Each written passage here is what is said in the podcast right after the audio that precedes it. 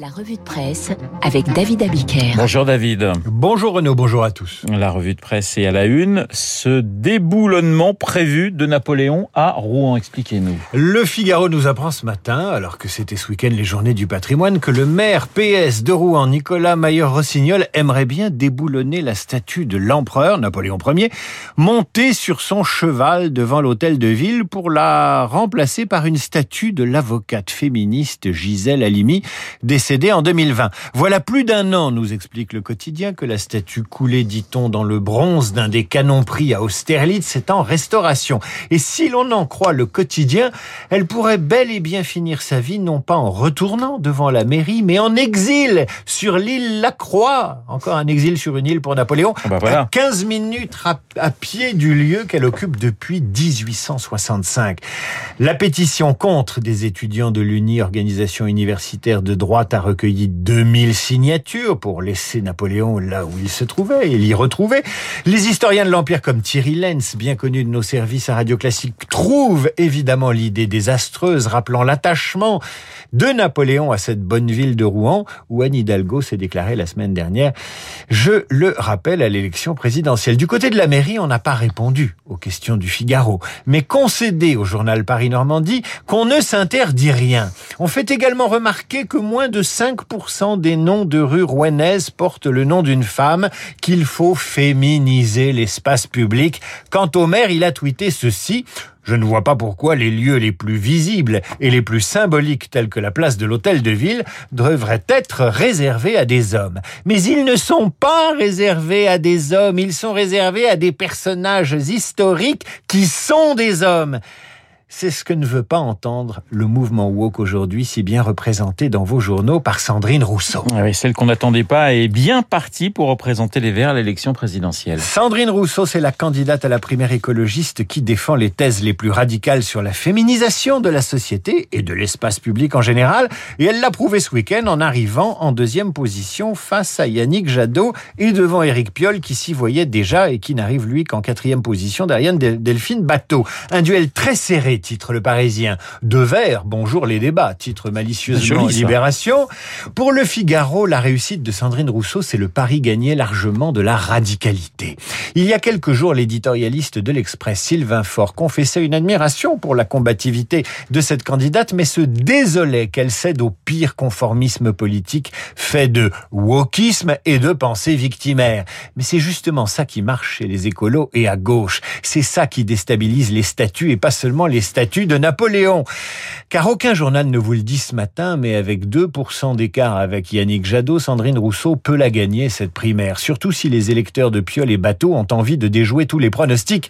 Et dans son édito des échos, Cécile Cornidet ose la comparaison que personne n'a osé. Sandrine Rousseau, c'est l'anti-Zemmour au féminin, aussi extrême que l'est le polémiste, mais sur des positions inverses. L'inclusion, le féminisme, la défense des Vous imaginez, après un débat Zemmour-Mélenchon jeudi prochain sur BFM TV, un débat Zemmour-Rousseau avec les écolos, tout devient possible. Allez, à faire des sous-marins, la suite.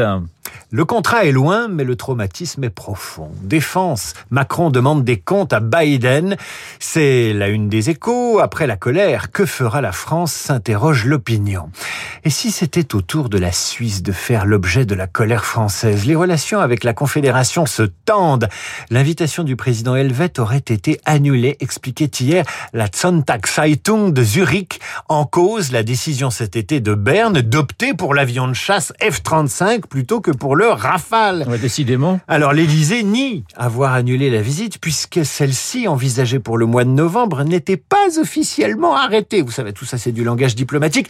La France a-t-elle les moyens de s'offrir un autre incident diplomatique qui ne ferait que braquer les projecteurs sur ses insuffisances commerciales et sa relégation stratégique? Tout cela à quelques mois d'une élection présidentielle? Non, évidemment. Allez, dans le Parisien, un sondage qui réconcilie les Français avec les cantines scolaires. Après la Suisse, les petits Suisses, pardon. Jugée meilleure qu'il y a dix ans, la restauration scolaire joue désormais un rôle majeur, surtout depuis le Covid, explique le Parisien.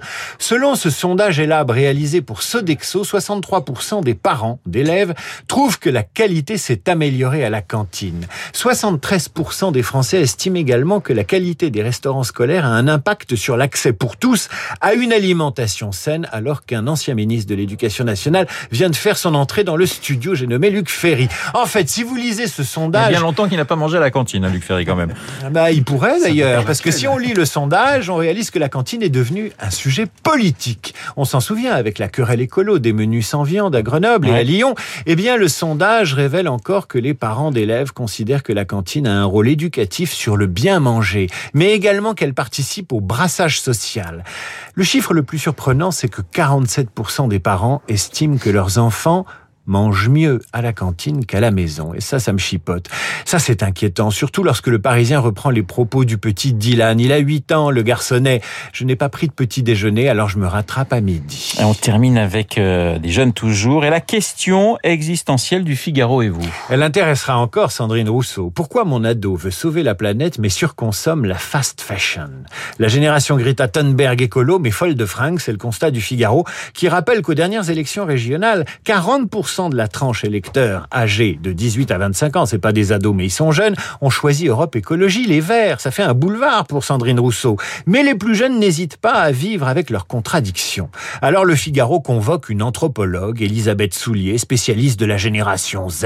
Cette génération, dit-elle, est très émotionnelle, car elle n'est pas binaire. Mon Dieu, ce mot de binaire. Ces jeunes sont à l'image du monde actuel, complexe, pluriel, dynamique. Ils échappent à notre grille de lecture. Effectivement, Reste au Figaro à faire l'inventaire de la garde-robe durable de ces ados consuméristes et écolos. Vous avez la gourde zéro déchet, le t-shirt upcyclé, pas recyclé, upcyclé, fait à partir d'anciens t-shirts, le 501 usé, upcyclé lui aussi, bref, recyclé jusqu'à la corde, la Stein Smith, elle aussi recyclée, sans oublier le sac à dos durable pour aller à l'école. Attention tout de même, c'est pas parce qu'il est durable qu'il faut redoubler éternellement. David Abiker et la revue de presse. Mon cher David, je me souviens du couscous le jeudi à la cantine. C'était le moment le plus important pour nous parce que effectivement on mangeait pas mal ce jour-là. Et ben moi j'avais passé un coup de téléphone anonyme. Je devais être en CM2. J'avais appelé le fournisseur de la cantine de l'école. J'étais dans une école de campagne et c'était dégueulasse. Et je l'avais appelé pour le lui dire. Et alors, vous avez eu des nouvelles après? Ça s'est amélioré? Euh, J'imagine que ça s'est largement amélioré. Et après votre départ. Mais j'étais un petit con surtout. Voilà, David Abiker.